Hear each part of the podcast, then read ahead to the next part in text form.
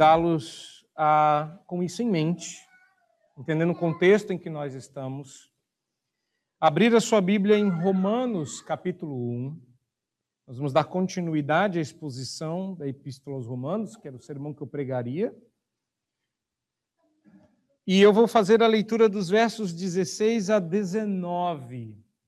E eu sei o que você vai é, observar aí. Você vai estranhar este fato, porque 19 vai parar no meio, começou uma outra coisa, e eu já expliquei para vocês que as ajudas editoriais são ajudas que nem sempre ajudam.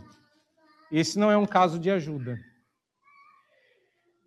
A outra coisa que eu sei muito bem, que a gente já está esperando para chegar aqui, porque esse é um momento mais alto, não só do capítulo, mas provavelmente da epístola aos Romanos, e que a gente esperou para chegar até aqui, não pulamos para cá. E eu também sei que a maioria da, das pessoas que abordam esse texto ficam tão encantados com o tema do texto que não expõem o texto, mas o tema, e fazem um sermão sobre justificação pela fé. Por quê? Porque foi lendo os versículos 16 e 17 que Martinho Lutero encontrou alívio para os seus fardos e, podemos dizer, se converteu. A leitura desses versículos por Lutero exerceu um impacto tão decisivo e tão grande na sua compreensão da justiça de Deus, que nasce a doutrina sobre a qual a igreja permanece ou cai, como ele chamou a doutrina da justificação pela fé. Poucas pessoas sabem que Lutero, neste ponto, estava sendo influenciado por Agostinho. E o entendimento de Lutero foi que aquela justiça a que se refere o texto não é uma que nós alcançamos, mas é aquela pela qual o próprio Deus justifica aquele a quem concede fé. Então, quando eu for ler esse texto, eu queria que você mantivesse isso em mente, mas soubesse que eu não vou falar sobre justificação pela fé, até porque a doutrina da justificação pela fé, que Paulo apenas canta a bola aqui, ela vai ser devidamente explicada em um capítulo inteiro, e nós vamos passar vários domingos falando sobre justificação pela fé. Hoje, eu quero falar sobre os atributos divinos revelados no Evangelho. Eu sei que você está pensando, mas que isso tem a ver com justificação pela fé? Não, não, é esse o ponto, a gente tem que inverter. É o que justificação pela fé tem a ver com os atributos divinos revelados no Evangelho. Mas eu tenho um outro foco aqui, por isso que a gente vai ler dos 16 ao 19 que eu entendo ser uma divisão mais didática para o que Paulo está nos, nos dizendo aqui. Pois não me envergonho do evangelho, diz o apóstolo Paulo no verso 16, porque é o poder de Deus para a salvação de todo aquele que crê. Primeiro do judeu e também do grego, visto que a justiça de Deus se revela no evangelho de fé em fé, como está escrito: o justo viverá por fé. A ira de Deus se revela do céu contra toda impiedade e perversão dos homens que detêm a verdade pela injustiça, porquanto o que de Deus se pode conhecer é manifesto entre eles, porque Deus lhes manifestou. Até aqui. Nós já oramos, pedimos que o Senhor nos abençoasse e eu peço a Deus mais uma vez que, a partir da leitura desse texto, ele seja servido nos instruir. Meus irmãos, Paulo está escrevendo uma carta para os irmãos que moram na capital do império, o império gigantesco. O império que tomou tudo, quase tudo que você conhece como Europa hoje, e boa parte do Oriente Médio e Egito. Não tudo, mas uma boa parte, pelo menos a parte que importava, a parte que produzia alguma coisa, a parte responsável pelos melhores e mais usados cais e portos. Roma era imbatível, gigantesca. e disforme. Não dava para dizer do que era feito o Império Romano. Ele parecia um bicho com várias cabeças, sabe? Várias manifestações diferentes de uma coisa disforme, mas extremamente poderoso. Entretanto, e eu vou falar isso mais para frente, Paulo curiosamente se resguarda nessa epístola de maneira muito especial de usar a palavra poder ligado ao Império Romano. O império mais poderoso da época e até aquele momento na história, o império mais poderoso da história, em nenhum momento é chamado de poderoso ou é por Paulo conectado à palavra poder. Paulo vai tomar o cuidado de sempre ligar a palavra poder ao Evangelho, a Jesus, a Deus e ao seu reino. Mostrando que alguma coisa maior do que o Império Romano estava sendo plantada no coração do império. Paulo também vai usar aqui palavras-chave ao longo da carta para provocar os brios dos crentes em Roma. Até poucos uh, anos atrás, a gente pode incluir este ano, as pessoas se tinham um certo orgulho de São Paulo, morar aqui, trabalhar aqui, etc. Ultimamente está dando um pouquinho de vergonha. Uh, imagine que você mora na capital do Império Romano ou que você seja legitimamente um romano. Você faz parte, você compõe de fato a nação, o império, conjunto de países que dominam o mundo conhecido. Qualquer outra coisa fora deste império é blá blá blá, ou se você preferir em latim, barbarbar. É bárbaro. Os bárbaros para lá. É o que fica da além muro é o transmontano, é o que fica para de trás da montanha, lá onde ninguém vai e ninguém quer ir. Lá onde o povo se veste de pele e fala esquisito, quase que como rosnando. Aqui não, aqui a gente fala várias línguas, lemos vários filósofos, somos letrados. Então Paulo vai usar alguns nomes aqui que ou algumas palavras que chamam a atenção por causa do uso e da provocação que ele faz uma vez que está escrevendo para os crentes em Roma. Palavra-chave como evangelho. Essa é uma apropriação. Não é um termo cunhado por nós cristãos, por Paulo, os apóstolos, mas ele vai se apropriar disso porque ele sim tem um evangelion.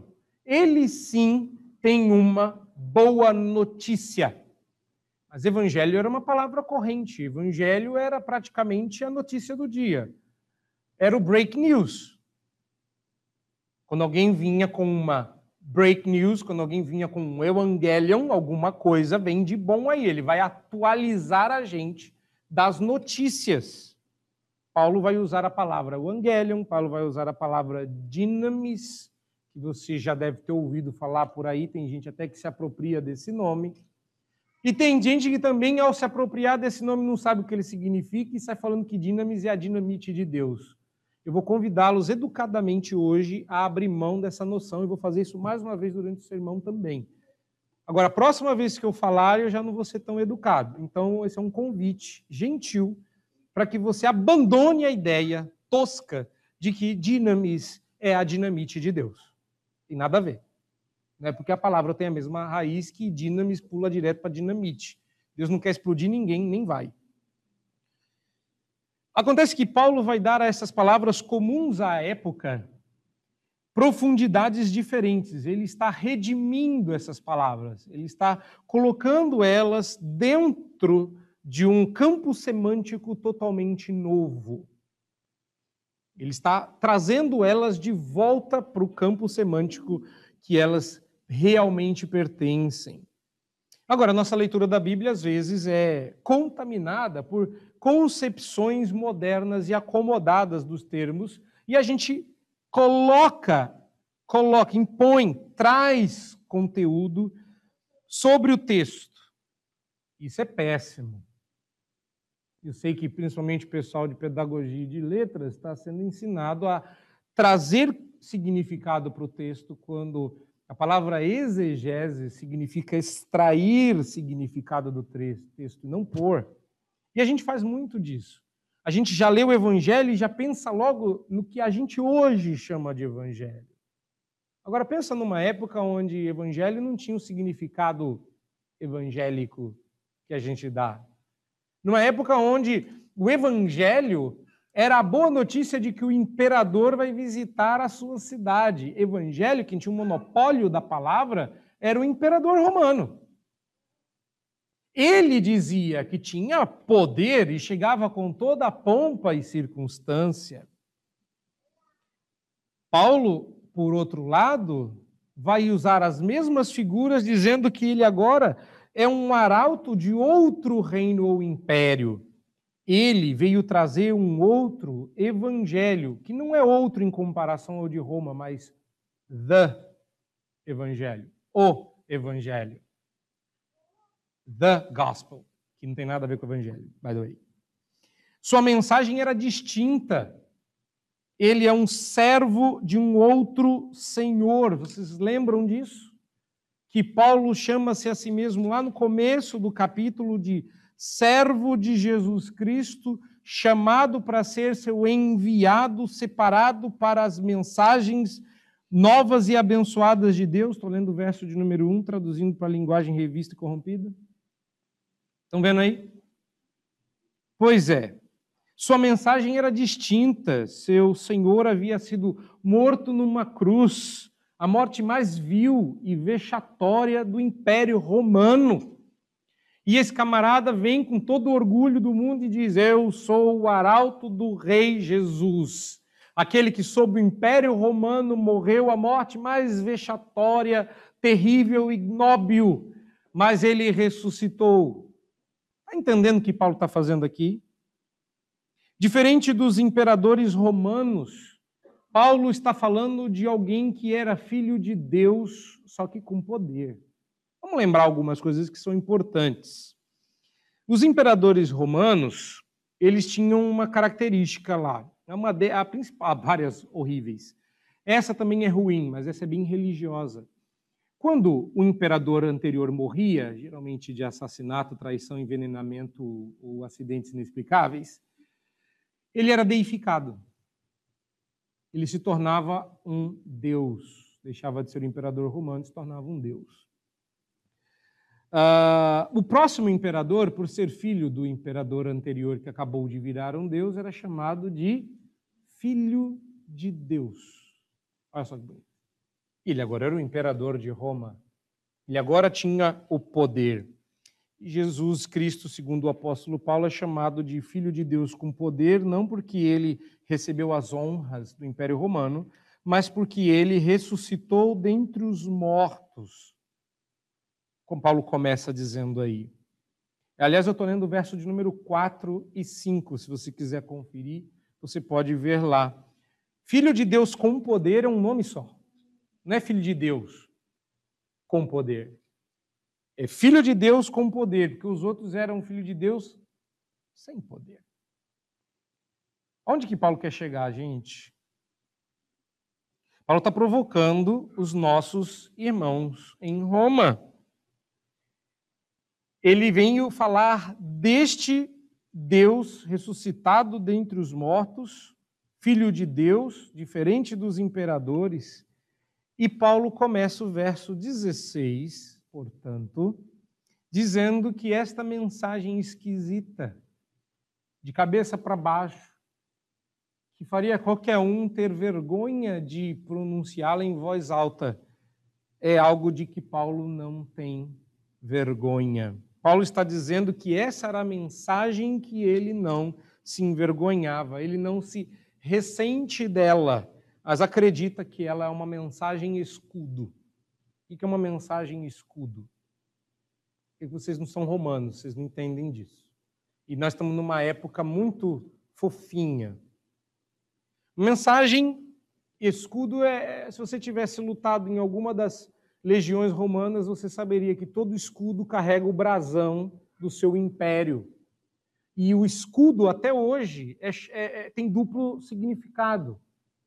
Você já deve ter, antigamente, hoje em dia, a gente está perdendo até a capacidade de falar a nossa língua, mas se você, principalmente os rapazes aqui, os homens mais velhos, já devem ter jogado futebol de botão. O melhor do mundo. E a gente se referiria, se referia ao símbolo do time de escudo. Vocês lembram disso, o escudo do meu time. Essa ideia de que o símbolo está no escudo e o escudo me protege com o símbolo, ela é uma ideia intercambiável. Nos escudos sempre estava a insígnia ou da sua tropa, ou do seu império, ou do seu Deus, razão pela qual alguns cruzados colocaram não só na roupa, mas nos seus escudos, uma cruz. Tudo tinha motivo de cruz, porque eles acreditavam estar lutando uma batalha santa. Paulo está dizendo que a, o escudo dele, o brasão que ele carrega, é a mensagem. E aqui as coisas começam a fazer maior sentido a partir do verso 16. E vão ficar cristalinamente claras na próxima mensagem, que é ainda mais ofensiva do que a que eu vou falar hoje. Paulo junta as peças desse tabuleiro, ou começa a juntar as peças do tabuleiro, e uma imagem começa a se formar. O uso que Paulo faz das palavras do vocabulário romano são muito fortes, até expressões menos óbvias, como o verso 5, amor do seu nome porque essa era a razão pela qual alguém daria a vida pelo seu imperador, pela sua pátria, era por amor do nome que carregava. E a gente tem um orgulho disso, né? A gente não tem orgulho de muita coisa, mas quando alguém fala da nossa raça, quando alguém fala da nossa força de vontade, a gente não tem um orgulho de dizer eu sou brasileiro e não desisto nunca. É mentira, mas a gente fala isso por aí, que a gente desiste fácil, tem que ver né? Ué, e o tempo presente não está provando que a gente desiste fácil? Quando alguém diz assim, vamos fechar as igrejas, a gente diz amém, porque o Senhor é o imperador, o Senhor que manda. A nossa mensagem nem é tão importante assim para que a gente uh, desobedeça. Entendeu agora por que, que eu pregaria isso numa outra circunstância e como isso seria forte? Paulo também começa a expor, a partir de agora, a fraqueza, a pobreza e a pequenez do Império Romano. Lembrando que ele estava no Império Romano. E várias vezes Paulo já ofendeu o imperador ao chamar outro de Kyrios, de Senhor. O Império Romano também se gabava de ser multiétnico. Pode falar sua língua, pode ter a sua religião, desde que você acenda uma velhinha para o imperador. Não precisa abandonar o seu Deus, nem sua religião, nem sua língua. Precisa falar a língua do império e só dar só um beijinho do anel. Não precisa nem com força, nem com de coração. Só aquele, só o selinho no anel já está suficiente. Só dá o beijinho aqui e segue sua vida.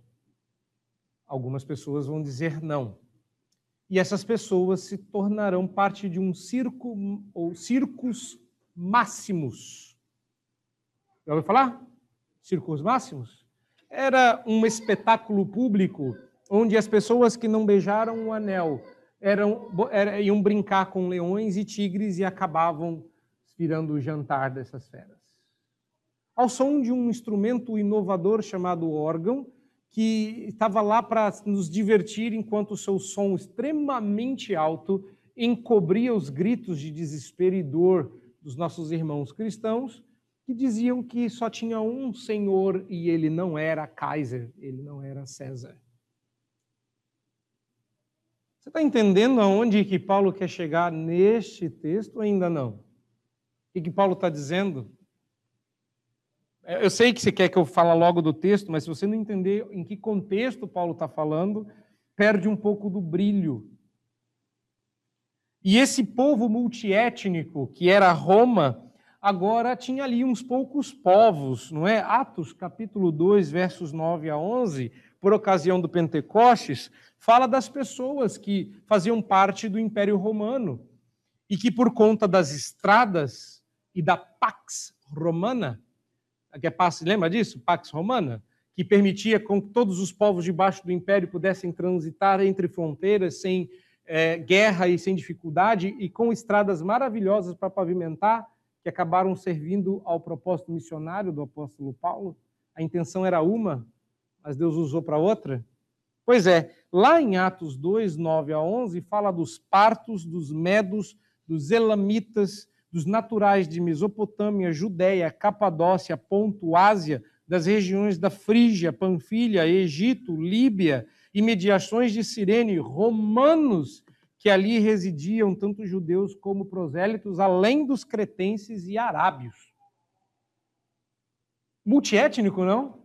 Cosmopolita. Aí Paulo vai dizer que o evangelho que salva e que alcança as pessoas não faz distinção de judeu ou de grego, de bárbaro ou de romano, de sábio ou iletrado. O império de Deus é ainda mais multiétnico do que jamais Roma sonhou em ser. Você, você olhou a lista aí, né? Sabe que esqueceram de falar dos brasileiros, dos bolivianos, dos chineses, dos mexicanos, americanos, ingleses, escoceses. Hoje, o reino de Deus tem mais nações do que Roma jamais pensou em ter. Tudo isso para você entender que quando Paulo chega e fala, eu não me envergonho do evangelho, porque ele é o poder de Deus para a salvação de todo aquele que crê, primeiro do judeu e também do grego, Paulo está desafiando de maneira muito clara um império que se julgava poderoso mas que em comparação com o de Deus não tinha o poder que ele tinha, que era o de salvar. E isso nos leva então ao texto, mas também à estrutura desse texto. Agora abra sua Bíblia lá em Romanos 1, 16 a 19 e veja o que eu vi. Por que, que vamos fazer do 16 ao 19? Porque agora a gente chega a esse texto. E eu sei que a gente vai ter que lutar com os olhos aí, porque a gente não está vendo com tanta clareza. Mas deixe-me ajudá-los. Pense no seguinte: pense no verso 16 como um cabeçalho. Por isso que eu gastei tanto tempo para dar o contexto, para ficar claro o que, que Paulo está dizendo. Mas com certeza o verso 16 é o cabeçalho. E essa estrutura de cabeçalho, a partir do qual existem ramificações, Paulo já usou nessa mesma carta alguns versículos antes. Verso 16 é o cabeçalho, e vão sair duas ramificações, as duas únicas possíveis. A pergunta são quais? Quais ramificações saem daí? Bom, há dois lados do evangelho. Como uma moeda que precisa ter dois lados diferentes para que ela tenha valor, o evangelho tem dois lados ou dois ramos básicos. Não há um terceiro, não tem terceira opção. O evangelho é o que está aqui. E a pergunta é: o que está aqui, pastor, que o senhor está vendo e eu não estou? Acho que você já viu, né? Mas eu vou te dar uma dica. E a dica é: vou ler verso 19 primeiro para te ajudar a entender. Porque o verso 19 diz o apóstolo Paulo que o que de Deus se pode conhecer é manifesto entre eles, porque Deus lhes manifestou. Eu tenho uma proposta para fazer aos irmãos. Entender o verso 18 e 17, você tem que olhar para o texto. Como os dois lados do evangelho e o verso 19 como uma conclusão. E eu acho que agora você já pegou. Se o verso 19 está falando que Deus manifestou alguma coisa e que era possível ver, então a pergunta é o quê? E eu vou, ah, até por conta do tema, né? Os atributos de Deus revelado no Evangelho. E o verso 16 e o verso, verso 17 e o verso 18 falam de duas revelações. Já tinham reparado nisso? Que Deus se dá a conhecer por completo no Evangelho. Sua justiça é revelada no Evangelho e sua ira é revelada do céu contra toda impiedade. Reparou como a fórmula é exatamente a mesma? A justiça de Deus se revela no Evangelho, a ira de Deus se revela do céu. Já tinha reparado nisso? E que o Evangelho, a mensagem que Paulo está trazendo, revela duas coisas sobre Deus, sua justiça e sua ira. E que essa mensagem que Paulo não se envergonha é o poder de Deus para salvar, mas é também o poder de Deus para punir. Pois é. E aqui há um contraste.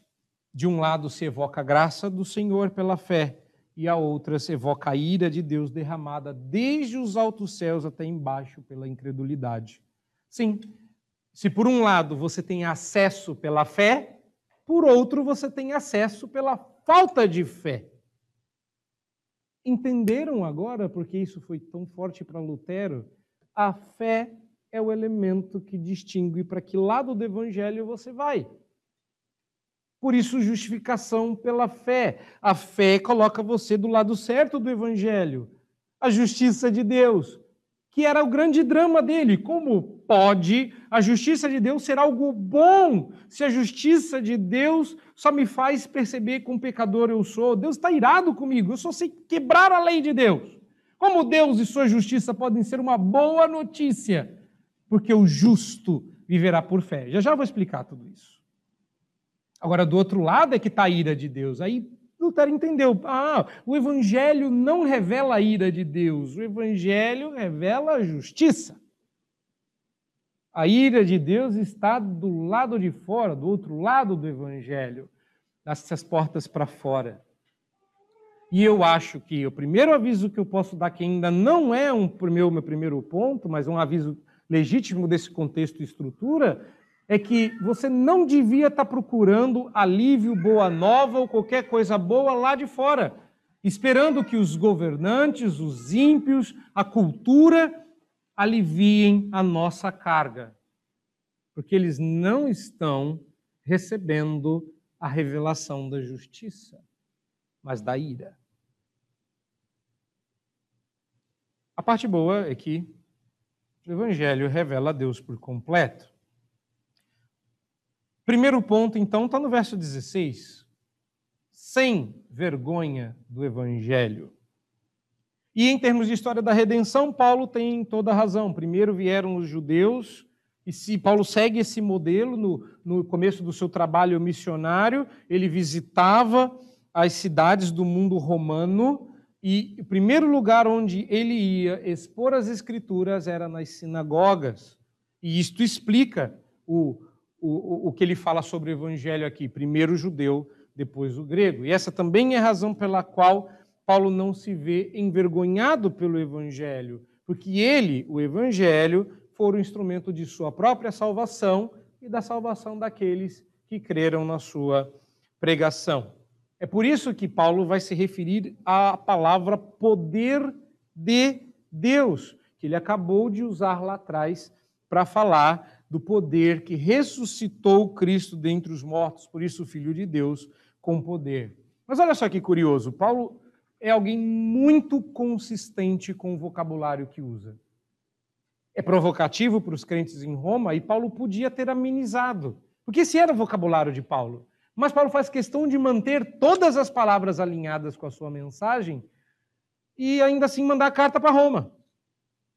Mas quando ele manda uma carta para Timóteo, na verdade, a segunda carta, no capítulo 3 também, 16, ele se refere a essa mensagem do evangelho nos mesmos termos, falando que falando para Timóteo que as sagradas escrituras ou as sagradas letras aqui é, fazendo uma referência à palavra de Deus, têm o poder de tornar-te sábio para a salvação pela fé em Cristo Jesus. Eu sei que na sua Bíblia está assim, que podem fazer, podem tornar-te sábio. E a gente tem uma ideia de poder na possibilidade, aquele poder arminiano, vai que. Paulo não está dizendo que vai que salva. Pode do tipo, pode, mas depende de você. Não!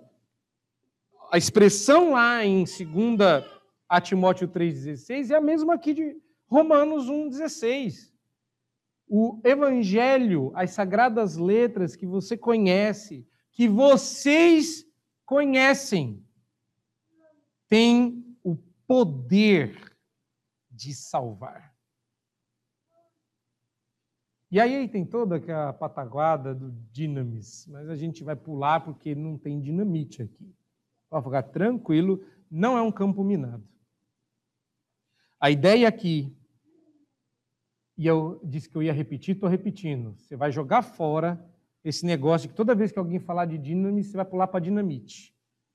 E você, por favor, sinta náusea quando alguém falar da dinamite de Deus. Não tem dinamite. Poder aqui é manifestação de glória, poder, pompa, circunstância, tudo aquilo que remetia ao Império Romano. Deus tem o poder de fazer você parte do reino dele, igual Roma tinha o poder de fazer de você, do seu império, do seu reino, parte do Império Romano. Eu tenho poder sobre você. E a boa mensagem é: você não vai viver, você não vai morrer, que eu não vou te matar, embora possa, mas você faz parte do Império Romano agora. Beijo anel existia alguém que tinha maior poder e que, ao invés de nos fazer beijar o anel, nos beijou com a sua graça e nos salvou. E disse: Você é meu. E ao invés da gente dizer, tá bom, a gente disse: glória, honra e majestade ao único que é digno de recebê-las. Isso, para Paulo, é poder Deu para entender agora que não é aquela coisa bobinha, evangélica, que faz com que a gente tenha poderes místicos, mas era manifestação de glória. Gente, vocês estão com vergonha, vocês são arautos desta mensagem. Mas o seu Senhor morreu. É, mas ele ressuscitou. Com poder, by the way.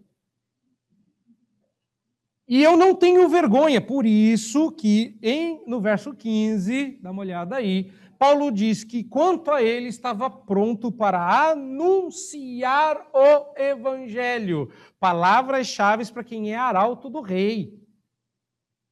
Anunciar o evangelho era uma palavra de proclamação da mensagem do verdadeiro rei. Ele está dizendo: Eu vou proclamar o evangelho em Roma.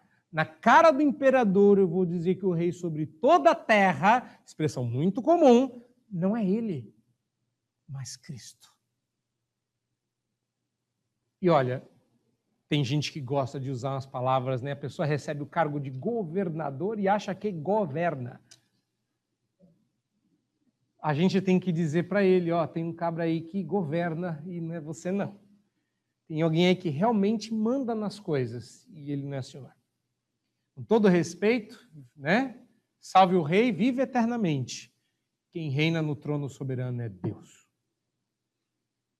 Entenderam agora por que essa carta é uma carta tão politicamente pesada e difícil de pregar? E em tempos como esse seria melhor a gente estar tá falando de Miquéias?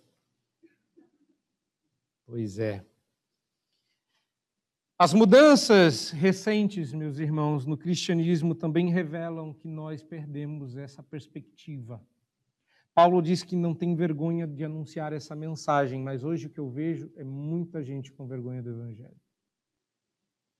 Servos querem se fazer senhores e se sentem na autoridade de alterar a mensagem que foram comissionados a anunciar. Agora, imagine se isso fosse eh, possível no nosso dia a dia, que você chegasse no restaurante e dissesse assim: Eu quero esse prato mineiro, com tudo que ele tem direito. Eu quero essa fritura, eu quero essa bisteca, eu quero esse bacon, eu quero isso, e o seu garçom preocupado com a sua saúde, o seu bem-estar, dissesse assim: melhor não. Eu vou pedir uma salada Caesar para começar e um peixe grelhado. E você dissesse: não, anuncia lá dentro na cozinha que o que eu quero é o torresmo. E ele volta com brócolis no alho e óleo. E, e apesar de ser bom, e eu não recriminar o brócolis com alho e óleo, chega até a dar um pouquinho de água na boca, é, essa não foi a mensagem que você mandou ele anunciar, mas ele resolveu alterar, porque sua mensagem estava pesada demais. Eu acho que tem muito camarada que deveria perder a altíssima insígnia de pastor e pregador do evangelho porque está alterando a mensagem. Eles têm vergonha do Evangelho, eles têm vergonha do poder de Deus para a salvação. E eles alteram a mensagem para que ela seja mais apetecível. Isso é algo pior do que se achar senhor da mensagem. É dizer que essa mensagem os envergonha. Então eles pregam a mensagem que todo mundo aceite. E se você disser alguma coisa mais próxima do original, sabe o que as pessoas vão querer fazer com você? Fazer você passar vergonha. Ou será que não é assim que acontece? Pois Paulo está dizendo: eu não me envergonho do Evangelho. E não é assim. Ele está se pondo na frente do Evangelho dizendo: eu não tenho vergonha do Evangelho. Lembra-se disso? Paulo está colocando o Evangelho na frente, dizendo: o Evangelho não me causa vergonha, ele é o meu escudo. Não é eu que me sinto, é, não é namorado andando com namorada bonita dizendo eu não tenho vergonha de andar com você, querida. Não, é dizendo você traz boa fama para mim. Você não me envergonha. Você devia estar com vergonha de andar comigo. Mas ele, diz, inclusive é um texto bíblico, ele não se envergonha de nós. Agora, por que cargas d'água a gente mudaria a mensagem? Então, porque a gente tem vergonha dela. Porque a gente muda a mensagem, a gente torna ela mais apetecível, a gente abranda as suas implicações. Ninguém vai para o inferno, não, vai todo mundo ser salvo, tá bom? E vamos abrandar, né? Mais fácil. É bem melhor você encher uma igreja dizendo que vai todo mundo para o céu do que dizer para uma igreja, ó, oh, você entrou aqui, mas pode ser que você não vá para o céu. Tem que crer. Eu também posso adequar a mensagem para o momento do mundo. Leia-se atualizar. Vou atualizar essa mensagem? Tem para ficar mais tranquila? Que tal? Vergonha, isso é vergonha do evangelho. No fundo, é vergonha da mensagem. E eu acho que nesse ponto a gente pode encerrar com uma expressão uh, inglesa, que todo mundo aqui conhece. Quem não conhece, procure o professor de inglês mais próximo, presente. Mas ao invés de você ficar dizendo que tem vergonha do evangelho, shame on you. Não é vergonha do evangelho. A gente tem que ter vergonha de você. Você envergonha o evangelho quando você muda a mensagem. E esse é o cabeçalho que abre para as revelações. Por que, que a gente não tem vergonha do Evangelho? Porque ele é o poder de Deus, sim, não. Mas Paulo vai dar as razões subjacentes, o visto que. E aí eu tenho outros dois pontos. O meu segundo ponto é a fome e sede de justiça saciadas na cruz. Porque Paulo diz no verso 17 que a justiça de Deus se revela no Evangelho, de fé em fé, como está escrito. E aqui ele vai citar Abacuque 2, 4. O texto que abre o contexto para que Abacuque faça a oração que nós lemos. Senhor, eu estou ouvindo e estou meio com medo. É muita glória, é muito poder e muita ira. Como é que a gente escapa? E aí ele entende no final: ah, é porque com o Senhor eu sou como a corça. O mundo pode estar em escombros. Eu ando com a elegância como se estivesse andando em linha reta, porque eu tenho um pezinho fininho e que cabe no. Você já viu que corça não pede elegância? E esse povo todo aí da, dessa, desse grupo de animais sobem montanhas com uns não tem. É, ana, é é? Não é anatomia só, mas aerodinâmica para subir montanha, aquele bode, aqueles bichos, sobe com uma elegância. E Abacuque diz assim: Eu sou como a corça. Com o Senhor, até entre os escombros eu ando de cabeça erguida. Olha só que legal, não é? E aí ele começa a orar, dizendo: Eu não entendo como a sua ira pode deixar alguém escapar. O justo viverá pela fé, Abacuque. Ou seja, a justiça de Deus está no Evangelho. A justiça de Deus assume várias dimensões aqui. E está claro que, em primeiro lugar, Paulo está falando da honra de Deus que foi maculada pelo nosso pecado. Tem, Deus tem o direito de vindicar sua justiça de absolutamente todos. O problema é, se Deus resolver vindicar sua justiça de todos, quem, Senhor, subsistirá? Quem sobra? Quem dá conta? Quem vai subir ao monte? Quem vai dizer assim: estou aqui, está aqui minha vida, minhas obras, pode conferir. Quem entrega uma prova para Deus dizendo, não precisa nem ler, é 10. Mas se quiser ler quiser dar 11 também, estamos recebendo. Tá, 10 com louvor, vai bem também. Quem dá conta? Você não dá conta de fazer isso com seus professores humanos? Quem tem essa capacidade de dizer uh, é 10?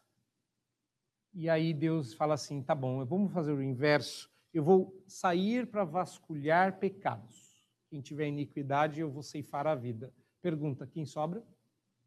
Já dizia o grande profeta do passado: se gritar, pega ladrão, não sobra um, meu irmão. Isso é verdade diante de Deus com muito mais profundidade. A justiça de Deus, portanto, é a justiça de Cristo que é imputada, ou seja, considerada por Deus como pertencente àquele que crê. Imputada a nós. Vou repetir. O que é a justiça de, de Cristo? É quando Deus considera a justiça de Cristo como pertencente a nós. Isso que é imputação. E nesse contexto, justificação quer dizer satisfação dos critérios de justiça de Deus. Deus está satisfeito em sua justiça. Lutero, que eu citei no começo, quando entendeu isso aqui, se sentiu liberto porque não se tratava mais, prestem bastante atenção, não se tratava mais de atingir o critério você já sabe disso, mas eu vou dizer. Você não dá conta. Nem nos seus melhores dias. Nem naquele dia que você obedeceu tanto a Deus que você fala, leva hoje, Senhor, porque amanhã eu posso pecar. Não, você não dá conta, você não atinge os critérios. Porque são critérios de santa e absoluta justiça. Mas você pode receber a satisfação desses critérios pela fé, porque a justiça foi satisfeita em Cristo. E essa é a razão pela qual, desde sempre e ainda hoje, as pessoas rejeitam a Deus. Porque se elas assumirem que existe culpa, elas carregarão um peso que quase esmigalhou Lutero justiça é um negócio difícil de carregar nas próprias costas. Então é melhor não haver Deus, porque não havendo Deus, justiça é alguma coisa que a gente faz. Justiça é para o momento. Justiça é o que o juiz disse que é. Justiça é o que a lei disse que é. O que é justiça? E a resposta sempre foi sabida pelos súditos do reino de Deus. Justiça é o que Deus é e o que a sua lei reflete. Justo em todos os seus caminhos, já dissera o salmista lá atrás. E é por isso que as pessoas rejeitam a Deus. Agora, sabemos que lá no fundo nós não damos conta e que essa parte é a parte espiritualmente mais importante, mas o meu problema está de novo nas aplicações disso para hoje em dia. Sabe qual é o seu problema? o meu problema e porque eu me desanimo muitas vezes, eu quero ver justiça nesta terra. Eu quero ver justiça hoje. Eu quero ver justiça com o que fizeram conosco. Eu quero, eu tenho fome e sede de justiça. Ou vocês não? Estamos de boa. Já que deixaram a gente voltar, vamos, né? Que bom. Não. E o que passou? Quem vai vindicar a nossa justiça? Eu quero fome e sede de justiça. Meu problema está em a gente não ver aonde a nossa fome e sede de justiça é satisfeita, aonde há fartura de justiça para que você mate a sua sede e mate a sua fome. Onde? Por que, que você acha que Jesus, Mateus 5, fala de fome e sede de justiça para capítulos depois ele nos, ele nos apresentar comida e bebida como que referenciando o seu corpo e sangue, prometendo a gente que estaríamos fartos e que você pensou que ia ser só no céu. Ou não? Ah, não tem justiça nesse mundo. Deus vai fazer justiça plena uh, quando ele voltar. Olha para o texto, o texto não está dizendo que a justiça de Deus se revela no céu. O texto não diz que a justiça de Deus se revela no final dos tempos. A justiça de Deus se revela no Evangelho. Se você, como eu, tem fome e sede de justiça, pegue um pãozinho só também, né? Muita fome, muita sede, quer tomar logo cinco cálices, não é isso, não. Mas é aqui que a sua fome e sede de justiça é satisfeita. Porque o Evangelho fala que Cristo Jesus veio ao mundo para morrer por todos os pecados. Ah, mas o, camarada lá não creu. Exatamente, que quem não creu não teve justiça satisfeita no Evangelho. A justiça ainda está aqui. Lembra que o Evangelho tem dois lados? Para você que crê, essa é a mesa que satisfaz a justiça de Deus. Imagina a sua, desse tamanho. Se essa mesa satisfez a justiça de Deus, por que não satisfaria a sua? Mas aí o fulano não se converteu, não vai ter justiça satisfeita. O que, que faz com ele? Lembra ele que a ira de Deus se revela do céu contra toda impiedade e perversão dos homens que detêm a verdade de Deus pela pela injustiça. Se o, se o justo vive pela fé na mensagem do evangelho, ímpio morre pela incredulidade do mesmo evangelho. Ainda temos que olhar para essa mesa, porque essa mesa divide justiça de ira. E Deus fala de uma ira que é derramada, observou aí a figura que ele, que ele, que ele usa, do céu contra toda impiedade, como se ela caísse como uma chuva torrencial. E essa manifestação, é, ela poderia ter sido conhecida, mas eh, não foi. Mas não foi porque Deus escondeu a mensagem no melhor estilo dispensacionalista, que vai para o céu só quem crê, ninguém sabe, de repente, puf, sumiu. Foi arrebatado. Não é isso? O agente secreto de Jesus não sabia que tu era crente, foi para o céu. Olha só. Não.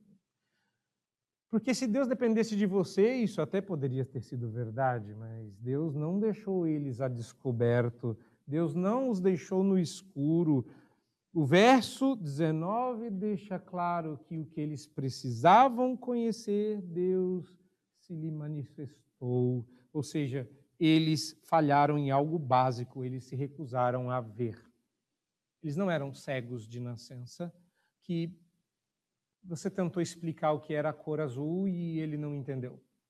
Eles eram pessoas que viam, mas que resolveram fechar os olhos e não ver. Tem até um ditado aí que diz que o pior cego é aquele que não quer ver. A ira de Deus está sendo revelada para eles. Onde que a gente não vê a ira de Deus sendo revelada? Como não? Como não? Não, ele decidiu lá e fez, e as pessoas, teve um que matou uma criança, teve outro que proibiu a igreja, teve outro que disse que culpados são inocentes. Eu não estou vendo a ira de Deus sendo manifesta. Essa é a manifestação da ira. Deus não está feliz conosco. Esse negócio de todo mundo é filho de Deus, antes fosse. Não é. A impiedade e perversão humana são rebeldias voluntárias, não acidental. Diz o texto que eles detêm a verdade pela injustiça. Eles negam em seus corações aquilo que eles sabem que é certo. Igual a birra, de não vou deixar vocês cultuarem, mas vou deixar agora. Eu sou birrento. É assim que eu sou. E a gente finge que não percebe. Mas a gente percebe. Mas tem um que não vai deixar nada disso passar. Ninguém poderá recorrer à ignorância. E eu acho muito interessante que é, esse texto doravante vai falar sobre ignorância, porque esse é o recurso mais básico. É o recurso que você usa para dormir à noite pela falta de pregação do evangelho que você faz, sempre usando o índio. Vai, né? vai, Deus não vai mandar o índio para o inferno, né? Ele não, não sabe, não soube. Tadinho. Gente chega lá e vai falar assim, eu não sabia. E Jesus vai falar assim, ah, tadinho dele, entra. Alguém dá uma roupa para esse menino? Não vai ser assim. Não vai ser assim. Esse negócio de eu não sabia. Você sabia que estavam roubando? Não, não sabia. Você já reparou que é sempre a mesma desculpa? Você sabia que estavam superfaturando o respirador? Não. Eu não sabia. Se eu soubesse, eu tinha feito alguma coisa. Você sabia que tinham colocado um pedalinho? Não, eu não sabia. E você também faz isso. Meu irmão, você sabia? Pastor, eu não sabia. Eu vou começar a colocar um real, uma moedinha de um real, num potinho, toda vez que alguém disser eu não sabia na minha sala. Vamos ver? Acho que eu compro um carro até o fim do ano. A ignorância não redime. A ignorância não redime. Na verdade, Deus nos redime da ignorância pela verdade. A ignorância não vai redimir ninguém, mas Deus nos redime da ignorância. Não interessa quem você seja ou o que você tenha feito. Eu não sabia, não vai aliviar o castigo. E esse é o alerta do Evangelho, que vem a todos avisar do perigo grande e grave para quem se descuidar. Esse é o alerta. O alerta é: a ira de Deus está lá fora, chovendo. E se por um lado existe protetor para dias ensolarados, o Evangelho é o guarda-chuva para as tempestades de ira. A ira de Deus se revela do céu contra toda impiedade e perversão dos homens que detêm a verdade pela injustiça, mas glória a Deus, a justiça de Deus se revela no Evangelho, de fé em fé, como está escrito: o justo não vive pela própria justiça, mas pela fé na justiça de Cristo. E é dessa mensagem que nenhum de nós pode se envergonhar. Que Deus nos abençoe, porque os nossos tempos são maus. E dá uma vergonha falar do Evangelho. Que Deus nos encha de coragem, porque o que nós temos na mão ou nos lábios é uma mensagem capaz de salvar. Tem poder tem muito poder. Que Deus nos abençoe em Cristo Jesus. Amém.